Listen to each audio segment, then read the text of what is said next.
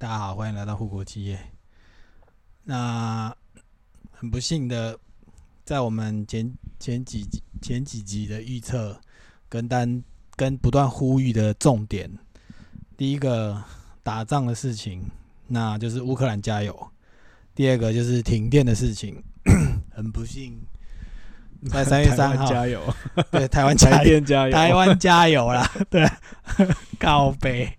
好，我们先聊聊，我们也不能讲聊乌克兰的战况啦，因为说实在我们也没什么特别特别的消息，或者是特别有什么要跟大家讲的。我们只能说，我自己的感受是，呃，我跟戴普先生都喜欢的拳击手。那不管哦，乌克兰这样看一看，有两个拳击，我看到新闻有两个拳击手，一个是拳王，呃，没有三，哎。其实应该算严格说起来算是四位啦，因为对对对那个基辅市的市长他跟他弟啊，对对对对对对对，基辅哥哥跟弟弟其实都是全前重量级对的拳王，我没有记错的话，然后那个。罗马圈口也、嗯也是拳王嘛，嗯嗯然后另外一个是乌西克，现在对。的重量级拳王，所以等于是四个四个四个重量级 四个拳王，那他们很勇敢，那也没有说躲在自己的舒服圈，因为毕竟拳王两个市长，呃，当然以市长的角度来讲，他呃既然当了市长，那可能责任就是无法逃避。那他也很勇敢的站出来说：“我就是要 拿起枪、拿起装备来保卫保卫我的家园。”然后呃，那么全狗的话，说实在，他说他加入的时候，我的确是只能内心说帮他。但应该说，只要上战场的人，大家都希望他们能够平安回来，因为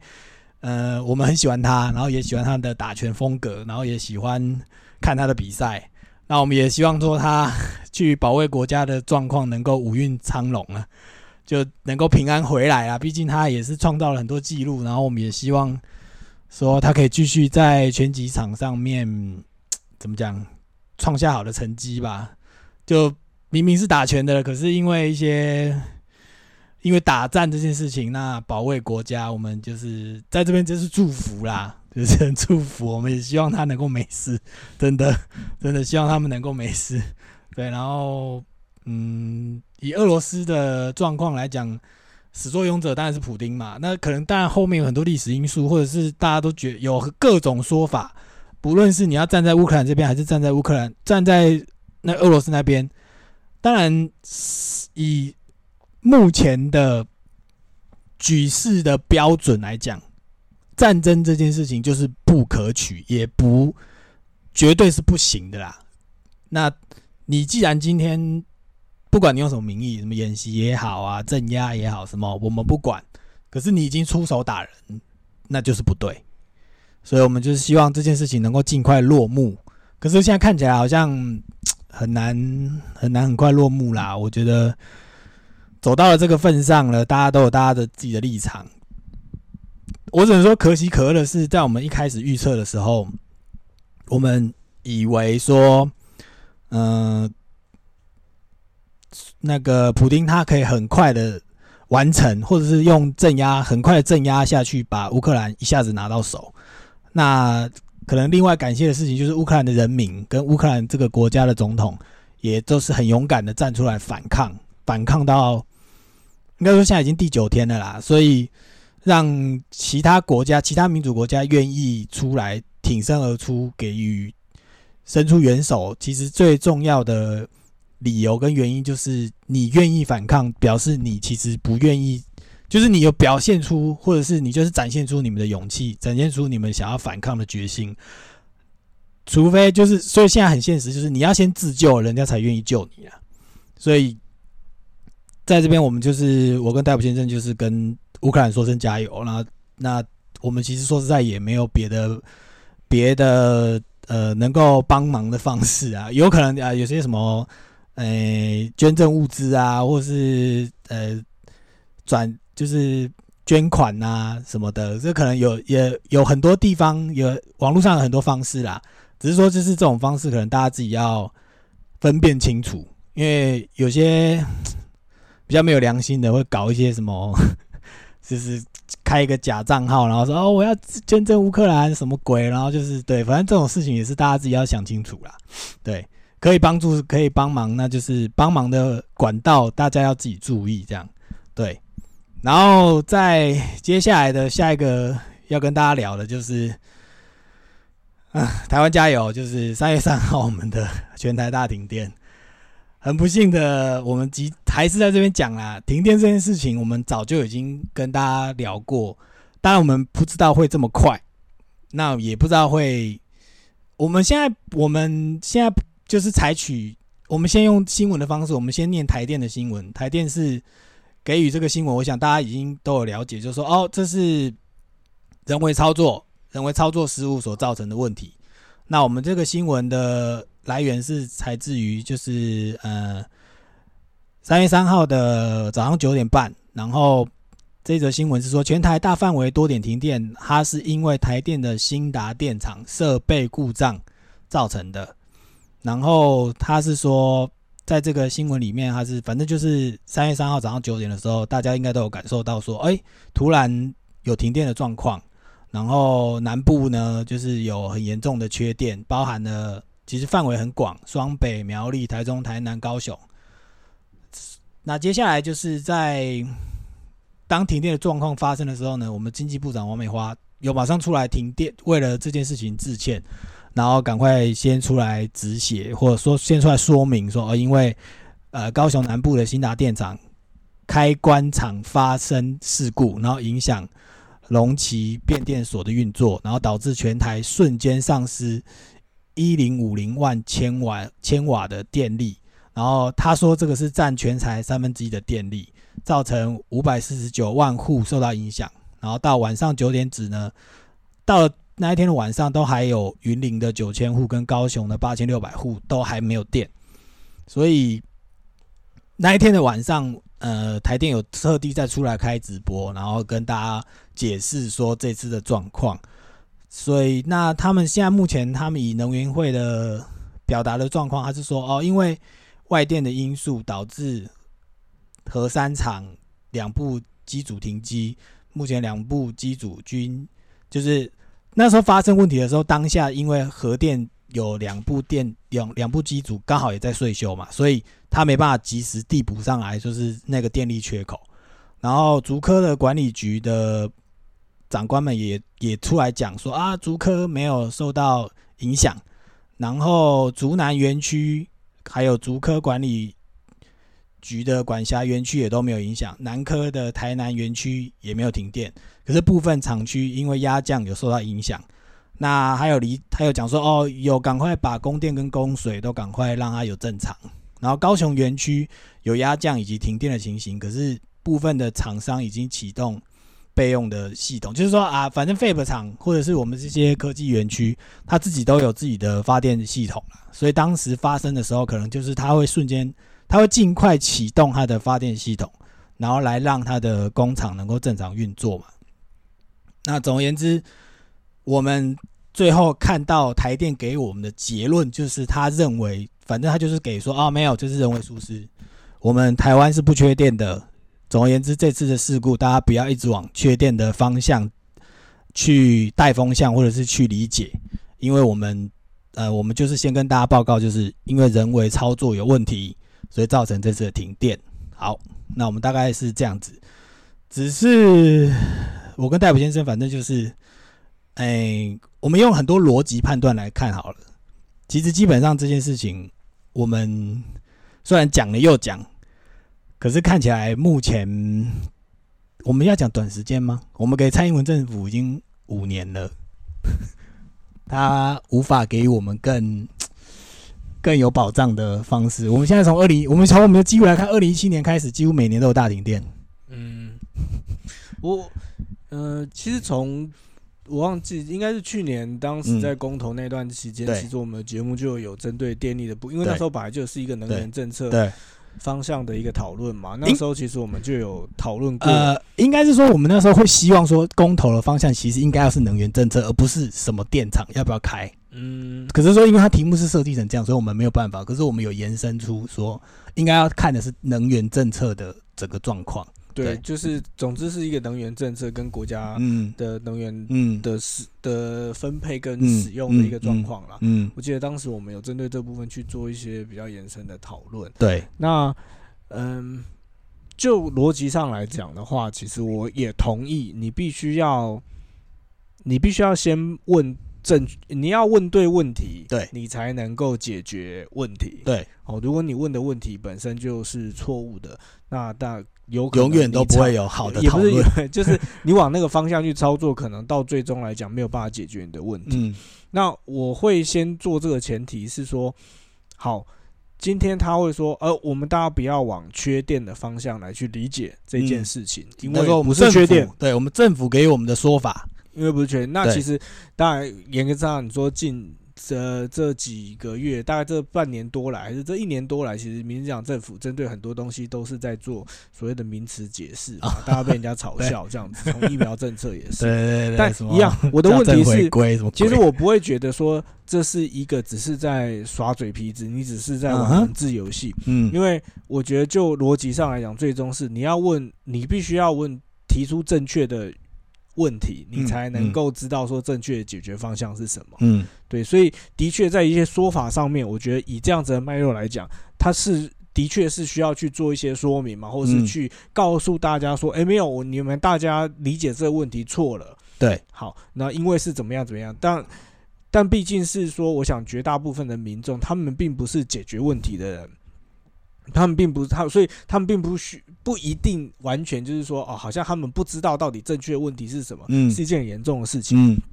当然，我觉得有必要还是说明，你不会把你的国民都当成是笨蛋，这样觉得哎，你们都是笨蛋，你们能力、你们的智商都不足，所以我不需要花多力气跟你们去解释到底是怎么一回事。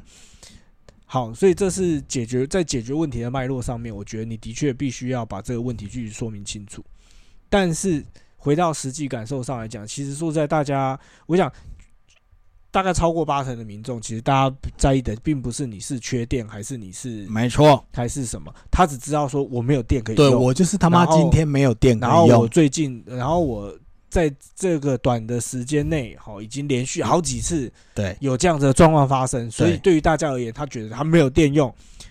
我不管你是缺电还是你是，反正你给我什么名词解释都一样啊。人人为疏失什么，但它影响到我，它造成我，它或者是说可能在一些工呃，在一些做生意的或者是科技来讲，你造成我巨额的损失，你让我在跟就是国际的资金，因为因为我们电力能源的的不稳定，我用不稳定的，我不用缺电哦的不稳定。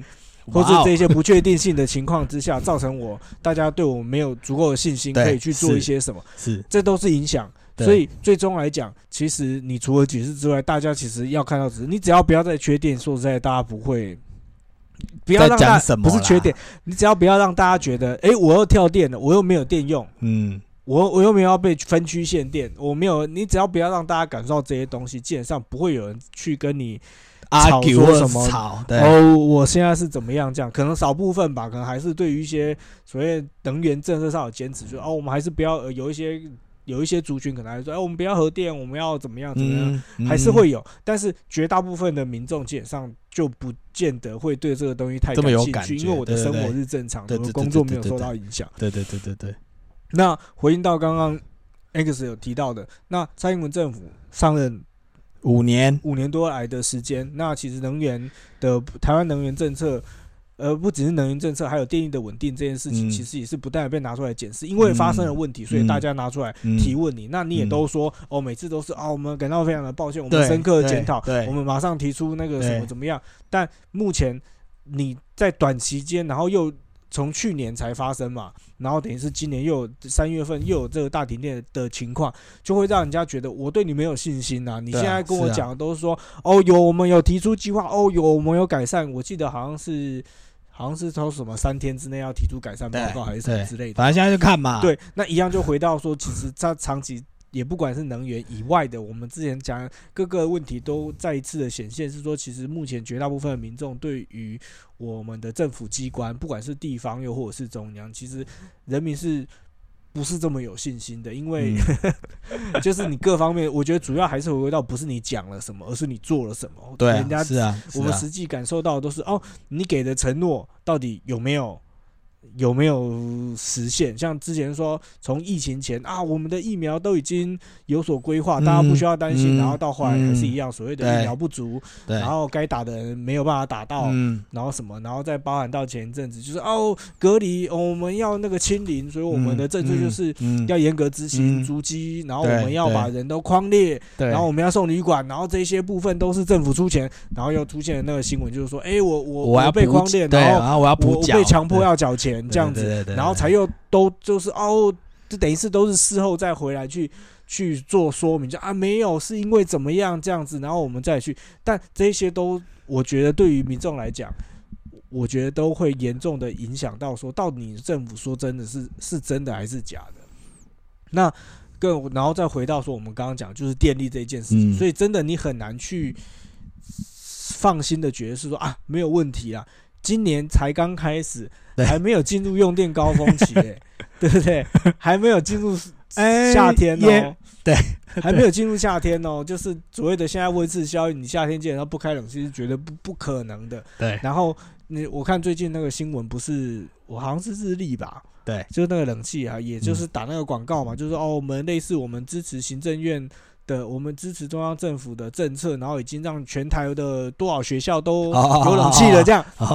然后这也是这也是民进党政府，我记得行政院长苏贞昌的那个嘛，就是哦，国小都一定要有冷气，对不对？那一样，那我就问一下，到时候开下去，真的，哎，是没有问题的吗？我希望是像你讲的，哦，我们没有不够。我们没有，我们没有缺电，我们到时候绝对是 OK 的。那我希望是因为，就大家的理解，所谓的电力足够是在于大家是我想开什么，我想开什么都可以。你不要告诉我分区限电，你不要到对，你不要到时候说什么啊没有啦，因为这个太多了，所以我有一些你就说就是鼓励你们还是要减少还是什么？对，在有在在一般民众的感受上，就是这就跟你所谓的我们没有缺电这一件事情是。不成立嘛？对，是是不不太符合的，因为你你已经保证告诉我说，我们是在电力的使用上是没有疑虑的。嗯，哦，那所以我觉得延伸就是从三月这次大停电的事件来看，当然我们没有，我现在。不像我们不去阴谋论说哦是不是怎么样，然后你只是把责任推给就是真的，就是你现在做天报告你给的报告跟我讲，我是讲嘛，已经已经缺乏信任的情况底下，你现在只是说哦，其实真的是这个样子，因为人为疏失，我觉得还是会遭到很多的非难，因为大家说实在的，以我自己我诚实来讲，我我大概不会太买单，就是对啊，我不会太相信啊。哦，即便真的是这个样子，那一样嘛，那延伸就是那按你的电你的。你的整个电网的的规划配置调整太脆脆弱了一点，对啊，是不是因为这个样子，然后就就造成那么大的影响？那怎么办？那你有没有其他的备案，或是怎么样解决这样子所谓我们脆弱电网相互影响，然后造成就是这样这些影响？你有没有相对应的配套跟解决的方式？目前好像你说有一样，就回到那个信任，对啊，我觉得我 我担心，因为我感受不到。你让我觉得很放心这一件事情，对对，那就是衍生下来就变成是说，那你到底有没有讲实话嘛？对，对不对？你你有没有？那你看他那天讲这样没有，然后我记得隔天连续好几天，台中的那个空气品质就变得超级糟糕嘛？对，因为他其他就是火力啊，其他他就都要开起来用啊，因为没电嘛，因为没有办法那么快就恢复运作。哦，所以要先增加其他地方的，就是能源供给输出。嗯，所以变，那你最终还是就挖东墙补西墙。对你，你我知道那理想，可是一样的，你也是回到先前在所谓的废核这件事情的讨论上面，就变成说，一定会有一部分地区的人会因此而需要去付出更大的代价。台中人就是他的健康嘛，对对不对？那大家是假装不知道这件事，还是我没有住在那边就没差？当然，人都是自私的，我觉得可以这样理解。但只是说，你对于，呃，我觉得这个东西就就有点像是说，呃，一反核的的那个立场立场，他只说啊，因为你的核废料不知道怎么样处理，其他的不安全。嗯，那如果假设你同意这件事情的话，那其实对于台中就是那火力发电所在地的那那一些居民而言，其实他一样，他只是不是即死的一个代价，是慢性。慢性伤害的一个代价，就是它的空气，对啊，跟核废料其实说实在的，不见得有太大，就是对他而言都都是一个生命安全的一个损伤啦。对啊，那大家要怎么样子去以同样的逻辑上来讲，是不是应该帮他们去思考说怎么样解决这个问题？好，那我觉得蛮两难的，但我觉得。整个在这整体规划跟上面来讲，就是又再一次提醒啦，就是说，应该说我们的节目是，我们是站在提醒的角度，然后当然，呃，我自己能够理解，我们顺顺带延伸一下，因为我们是主要是讨论科技，那我们相信那一次停电，南科在我的情报管道来源里面，南科也停了，我跟你讲啦，南科、竹科都停了。应该说没有到全停，可是因为它的瞬间压降会造成肺波厂里面极大的困扰，那你的设备们就是要进去抢修你的机台，要抢修你的产品。我先跟大家举解释好了，假设一个机台在跳电之后发生的问题，然后设备工程师们的辛苦会是怎么样？第一个，他比如说三月三号停电，瞬间压降，他的机台或者某一道制程停电了。或某一道制程压降关系，设备停停止运作，然后设备工程师们开始整修，开始理解说哪里有问题。假设都没事，那没差，你重新开起来乱，好，可能把东西复归一下，然后在正在里面的 wafer 传出来，请制程加少，看哪里乱到哪一步，该报废的报废，可能顶多报废在 dep 到一半的，就是。打炮打到一半，对不到一半的那个可能没办法，因为它有时候那些生产的过程是连续性的，就是三十秒不能停，你就停在了二十五秒，停在二十六秒这样，那种就报废。其他的可以救的救回来，比较惨的是整台兔我停下来的，整台兔没电的。我刚刚是讲压降的，整台兔停电之后开始开始检查，开始理解，然后刚讲的那些程序是再乱一次，结果这些 wafer 全部都挂了。挂了之后呢？我们的生产，伟大的生产就会开始跟你讲说，哎，三月三号开始统计报废的量。但，这个报废的量不是我跟你讲，外面的外面的新闻不会知道啦，只有里面人知道。我们当然也拿不到正常数字，可是我可以讲我过去的经验，反正就是一定会一一狗票死一狗票，死一狗票之后，接下来的问题是什么？我跟客户约定，可能三月三号要乱十万片，你一个压降来，我可能只剩下七万片，我只剩六万片。那剩下这四万片怎么办？那生产就告诉啊，没关系啊，那就是后面的时间就是加乱嘛，就是比如说我们刚刚讲设备的难处马上就出现了，我的机台只能乱一万片，接下来就要保养，因为这次的跳电，我要每多乱可能两千片变一万二或一万三，因为生产跟你说没办法，我前面跳电的，我要赶快把东西追回来。那接下来这一万二一万三，另外一个问题就是。我明明机台只能乱一万，你乱到一万二、一万三，这两千片跟多了两千片跟多三千片这些 wafer，假设有问题，你知道算谁的吗？算设备的，不会是算生产的。他不会跟你说哦，没有没有没有，因为是我要求你跳电的时候加乱，那有问题是我们扛，没有，他就是叫算给设备，所以设备你他妈就是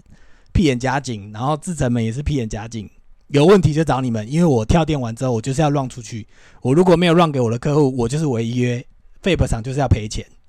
当然，不过这个就是在废物厂里面工作，在设备厂工作，在半导体厂工作的设备工程师就是辛苦了，在这边就是帮大家讲出来，就是超麻烦。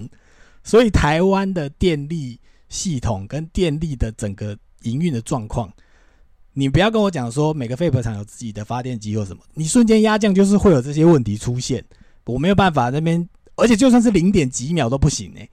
超过一秒都算很严重的，你知道吗？就这是一件非常麻烦的事情。我只能说，在这个地方就是 帮那个那时候三月三号的南科工程师们，就是大家辛苦了。就是我知道大家已经修到修到吐血，因为你顺就顺啊，没事就没事，有事情大家都是很惨烈啊。然后再加后续，我刚刚讲后续的事情还没结束嘛，你三月还没过完嘛，你三月该乱的东西还是要乱出来嘛。接下来就是有报废，有什么有问题还是算你的嘛？因为你那时候就是要加乱嘛，你不加乱就是不行嘛。哎啊，我帮，我只能说我帮大家讲一下，对，跟跟大家解释一下。我跟你讲，初期反正这些行而来的数字，外面的社会、外面的新闻一定是拿不到，只有里面的人知道，我们也没有说要透露或什么。可是实际状况就是在那里，就是摆在那边。那辛苦的就是这些上班族、上班的设备工程师啊。所以，真的我只能讲，我们刚刚前面讲乌克兰加油，这边就是台湾加油啊。我们我们也没有，我们诶，还有另外一个现实的问题，就是这些大废博厂，他们都有保险，他们只要停电。这些瞬间停电，这些意外保险，保险公司是会理赔的。所以就是你当然也可以讲说，哦啊，反正公司有理赔，那他可以就是还是有办法收支，就损益还是有办法平衡嘛。他不会因为这次停电报废了多少钱，了了了多少钱，就那些亏损要想办法追回来。没有，大部分有可能就是保险公司会出来帮我们想办法把钱补回去。可是这是大公司哦，我们刚刚还有讲停电的话。我们这些一般小公司怎么办？我们来看看那天晚上九点的时候，我们的伟大的经济部还有我们的台电说给我们的补助是什么？就是那个时段电力给你九折啦。就 就是我顶多能做到就是这样啦。你们其他的损失我不管，我就是给你电力九折。干，那就是啊，我只能说可怜呐，只能讲可怜呐。我们没有什么好讲的，真的不知道该怎么办呢。这我们自己吃过亏的，做我们有。有朋友们在做小本生意的，因为停电损失的那些财损，真的就是我们只能说没办法，你就是忍一忍。干这个真的就是一个很大的问题耶，就帮他们讲啊，帮他们抱怨呐。我们在这边也是帮他们抱怨，真的是哦，这样子停赔那个几块钱到底是什么意思啊？我 我真的不懂哎。就是这次说战争跟。就是所谓的能源啊，能源其实延伸到就是产业政策嘛。对，那一样回到这个频道上面都是讲的护国企业、护国神山。那假使台湾接下来，我想短期之内产业应该不太会有其他的走向吧？应该政府应该还是维持一个就是发展半导体产业，就科技业啦，就是还是继续往这条路继续走下去。没错，情况的话，那就是回扣到你的你的能源，这真的你如果没有能够在能源供给这件事情上面，让它的状况能够真的让人家相信说是稳定的话，那真的你很难继续就是所谓的哦，如果你的国家的方针又是哦，我们还是一样全力发展半半导体产业的话，那我觉得那就是一个很大的矛盾跟冲突了。这是一个。那另外一个是说，因为乌克兰在上周的战争已经变是说打到核电厂那个附近嘛，那时候新新闻也是大家也是很关注，因为那个。就是他，因为要攻略那个地方啦，然后目前是说，当然他们核电厂的厂长出来讲说，其实是没有被攻击啊，就是后来他们有出来特别澄清，对，只是说就是这是一个危机嘛，那时候是一个对，就是一个危机，就放在那边嘛，一个一个万一怎么样？如果这种事就是不能开玩笑嘛，对啊，那一样回回归到是说，对，就是所谓的一样，我们都不希望发生任何事情，可是如果。今天你知道，我知道，以及所有的居民都知道，说你的电力维护系统是这么的脆弱的。那你想，你的敌国会不知道吗？你觉得他不会把它当做是一个 首要的目标吗？主要攻击的的 点吗？的点。所以，到底在这些事情怎么办？那衍生到说，我觉得很值。这次的的乌克兰跟俄罗斯的事情，其实蛮多值得我们借鉴的啦。以我觉得都还是整体的。你如果问逮捕，因为我自己当完兵了，Angus 也当完兵了，对。那其实说实在，其实从以前，哦，可能就是就跟小时候可能，呃，你说可能在喊说，哎，我们台湾是主权独立的国家这一件事情，其实我觉得大家，我包含我个人，我觉得我没有没有怀疑过这件事情啊。我觉得就是天天然台、天然台、天然天然台、天然独都可以啊，对，反正就是这个样子，但。也是，就是我们也知道说，我们面临的国际威胁，以及我们的邻居基本上就是永远对我们虎视眈眈的情况。嗯，其实从我大概从十，应该我猜至少将近有十多年前就一直在讲说，我们要减少。呃，减少国防预算，减少兵力，我们要转回义务役什么？对，其实那个整个方向，我觉得是很让人觉得疑惑的，因为那个逻辑很奇怪，就变成是说，你也知道威胁就摆在那边，你也没有其他的一些方式。那假设可能在十十几二十年前，可能呃所谓的支持台湾主权独立，呃，就是对于台湾主体性这一件事情，可能在。全国的比重里面可能还没那么高。嗯，但是在就是你现在越推进这十年来讲，其实这似乎是一个普遍来讲，我觉得至少超过五成的台湾民众会觉得说，我们是自己最好自己啊，主权独立的国家的情况底下。你要不断去消减这个，所以当然他们最近有在讨论嘛，哦，就是教招变得很累哦，啊，什么的。但我觉得是说这个东西本来，我觉得大家真的也是政府应该要认真的去思考。如果这是我们要的，我们也知道说我们就必须要在这样子的环境下去做生存。那我觉得这是必须要付每一个国民必须要去付出的代价，代价必须要去承担这样子的的风险。就是我们就是有一个敌人在对面。我不要说敌人，我们就是有一个危危机在我们眼前，他不知道什么时候会发生，但它有有发生的可能。对，那我们大家到底有没有做好，有没有那个意愿要去保护自己？嗯，我会觉得其实这个也是从这一次乌克兰的事件上面，我觉得很值得我们去思考的。你看，像真的是，我只记得小时候当时遇到那个台海危机。李登辉那个时候发射飞弹，那时候很多人是离开嘛，对，闪呐，对不对？很多人是闪呐，能够离开先跑了啦，到国外去了。我的国小同学们都走了，对不对？那时候那时候 去加拿大、去澳洲，有有身份的或是有能力、有能力的，能出去的都出去了。对。可是你看乌克兰的状况是，大家是想办法回去，嗯。回去哦，你看，你看整个欧洲，他们是很多人是，包含你说我们刚刚前面提到的那些运动选手，他们是想，他们是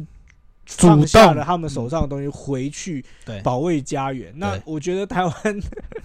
有没有办法 亚洲民族对有没有让我们看到这个？但是在之前的台海危机是没有嘛？就是对啊，大家都先跑啦，能跑就跑嘛，不能跑就留在这边这样子。我我会觉得。我们当然也是希望是说，如果大家真的讲说哦，我们爱台湾，我们爱我们深爱的我们成成长的这块土地的话，我们当然也是希望可以感，就是从乌克兰的事情上面，我们当然也希望是说，当哪一天我们的家园真的遇到什么样子的危机跟挑战的时候，我觉得可以希是很希望也可以看到自己的国人，就是大家在从海外的愿意主动回来凝聚回到一起来。保卫我们的家园，这样子，而不是说像当年就是哎 哎，赶快先走喽，走先先走喽，卖先卖一卖这样子，然后等到那个危机解除了之后，再赶快回来说，哎，我回来了，说就是我我我很爱我爱台湾，这样。对，fuck man，对，不太希望有这样子的情况啦。哎，我讲实在要，嗯，我觉得这个这个议题当然是怎么讲要。我觉得有很多层面呐，跟很多呃国家必须要去教育的部分，因为我们讲以色列也有同样的状况，以色列的以色列人他在外面在外地以色列人，当国家有问题的时候，他们也都是主动愿意自己赶快回家，然后去保卫自己的家园。那这次在乌克兰的状况底下，我们也看见了很多这样子的故事，跟这样子。呃，很勇敢的精神一直不断的出现。就是我虽然是一个呃有钱、有身份、有能力不要回去的人，可是我愿意主动提出说，没有，我就是要回去守卫我的家园。就是这个是一个怎么讲教育养成的一个，我不确定，因为我们并不了解乌克兰，他从小开始民族性啊，对对对，有可能会牵扯到民族性的嘛？干那民族性，妈呀，这种死定啦，奴性很重哎，干完蛋了，完蛋了，死了死了死了。完蛋了，完蛋！就是我们不确定。我说实在的，你说你现在去街头上问，我觉得看你怎么问。当你你你是说啊，你如果你是问说你要不要去当兵，当然可能一般年轻人跟你讲说不要。可是如果问你说你要不要守护你现在的生活，那可能答案会不一样。嗯，可能答案会不一样，我不知道，可能答案不一样。可是就是有时候是问法的问题。然后下一个是训练的方法的问题，就是我们的新闻就是说啊，史上最硬教招啊，然后哎那个什么小朋友小情侣们干三小时四天，然后就要那边哭哭啼啼这样。我不知道，对我我真的不知道。我看那新闻，我我有点怀疑，说这个为什么要为什么要写这个新闻？嗯，我有点看不太懂哎，就是现阶段都已经搞成这样了，然后。那个还有人要愿意在那边报说哦，史上最硬十四天教招报道，他泪挥女友道别。我说靠别说什么没分开那么久，我不知道，我跟戴伟先，我跟戴伟先生看到这个，我觉得 就很幸福啦。就是我觉得没有那样子的，就是一样，相较我们刚刚提到的其他国家，我觉得已经没有那样子的危机意识，就觉得哦，其实十四天离别是好像很怎么样这样子。那也一样嘛，他现在在教招上面去做跟动，我觉得有动作都是好的。对，当然当然，但是你也不会让我觉得，你也不会告诉我说，就只是调整。教招的难度吧，不是吧？对，就是因为就是还是回归到说，你整个国防体系上面，你在不管是义务役或是志愿役，或是你的征兵来源跟你的训练内容，其实你必须要做一个很完整的一个调整。如果你今天觉得说，哦，我们不能再像以前只是做个表面的照着教招，那我觉得 OK 啊。那你自己常我们常备义务，我们的常备义务役。呃，常常备志愿役他们的训练，那有内容对有调整吗？有更精实吗？还是怎么样扫地吗？我们当然是高装简吗？你是同你是整体性的去做一个调整，就是更符合，就是我们在面对与所谓被侵略危机这件事情上面，贯穿我们前面电力政策一样，这个国家要的是一个大，就是你要整体规划要完整嗯，不是在那边嘴炮而已。头痛医头，对啊，真的是，真的是回归到我们一开始的今天这一集节目，从头到尾贯穿到底，就是你这个国家战略，你嘴巴虽然讲了，你有给我们一个战略方向，可是实际上你后面的执行动作到底是什么？嗯，真的是一个最大的问题，就是我已经让你好了，我跟你讲，你实际上你就是当八年了，因为你你已经八一七票最高票当选了。那时候不，我记得不是新闻也有传，就是什么也是，当然这是这可能也就是那种道听途说的那种，好像就是我印象中当时不是有有也是有提说什么，哎那个谁去见见蔡文总统，然后总统就说什么哦，可是我只知道当到什么时候这样，就之类的。看那人超小，看 就是意思就是说，哎可能你我老娘下班了就下班了，就就没有了，就是可能你费尔家园的。的期限是希望在几年，可是在那之前我就就我就下班了，我就跟我没有关系这样干。我不知道，当然那个是另另外有人可能在传说哦，有这样子，我想当然不会承认，我想也也不见得是真是假，但是我们真心希望是说一个在位的，就是所谓的国家大方向的领导人，你我们希望说他们都是可以有那样的责任跟智慧，可以去提出一个比较长远、有有有脉络的一些规划跟。跟计划，嗯，而不是说就是哎，我们就是前面。但其实说实在的，以台湾的民主 更替来更迭来讲的话，其实真的很多，尤其不呃，也不是中央啊，地方政府很多也都是这样。就是我在讲嘛，以我呃，因为戴普先我自己本身是在桃园嘛，嗯，我现在只要在桃园，因为今年年底又要选市议员，是我只要在看板上面看到那种什么，哎。增加就是呃，年长者再增加多少钱那种，我都觉得说，如果他在我选区，我一定不会投他。就是就又在开这种莫名其妙的支票，就是就是真的就是爽，让大家听起来很爽的，然后就是一次性开心的那种政策，我真的会觉得这真的好。对于某一些族群，这可能很重要，这可能有它的吸引力，但是我都不觉得只会喊这样子。牛肉支票的政治人物是一个有远见跟有有长远，就是有那种比较具具观的那种眼光的人，我都不觉得，我都觉得他们就是很就是层层次上面可能真的是，可是比较浅吧。可是就是这种人才有选民喜欢呐，就是这就是，唉，我我不知道，因为我我们两个算是七年级的，就是反正就是一九八几。这个年年纪的出生的人，那我们现在必须回想，或者是说我们要往往前，不管往前看往后看，我们是介于威权体制跟自由体制之间，我们是属于一个交替的交替的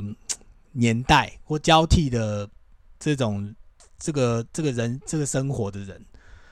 我们，因为我说实在，现在少子化又一直不断的这个议题之后，我们也会跟大家聊。再怎样，设备工程师也没那么多设备工程师给你当了啦。然后